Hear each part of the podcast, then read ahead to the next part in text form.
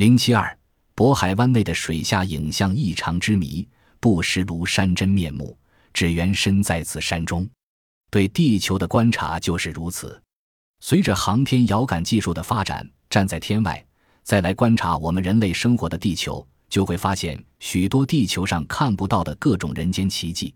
在对渤海湾卫星图像进行解释时，科学家发现多波段彩色合成的卫星图像中有一清晰方正的矩影像异常，中间有一种线将其分成两个方格。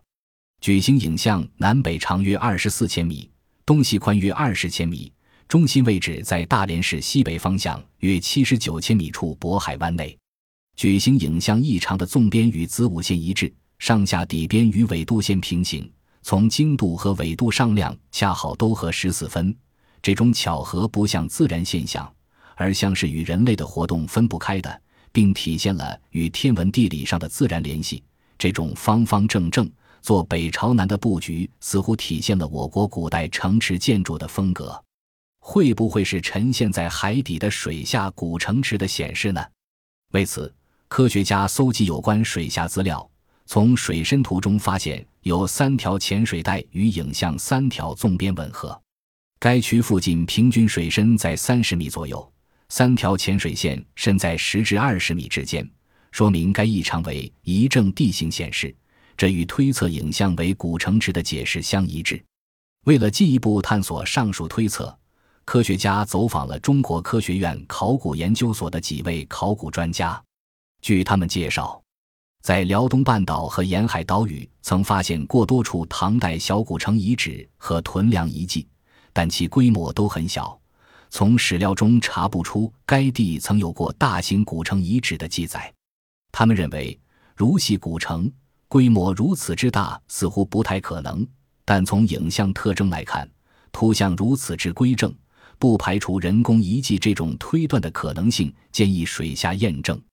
此外，科学家还走访了有关单位。根据古地理研究，渤海湾有过多次海进海退，最后一次海进距今约六七千年左右。从当时人类的生产能力分析，是不太可能完成如此巨大工程的。那么？是否是沙俄或日伪时期偷建的水下军事工程呢？从当时的技术水平来看，似乎完成这样大的水下工程也并非容易。这种推断从有关单位得到的回答也是否定的。渤海湾内水下影像异常究竟是怎样形成的？是海底地形地貌或海底地质构造现象的显示吗？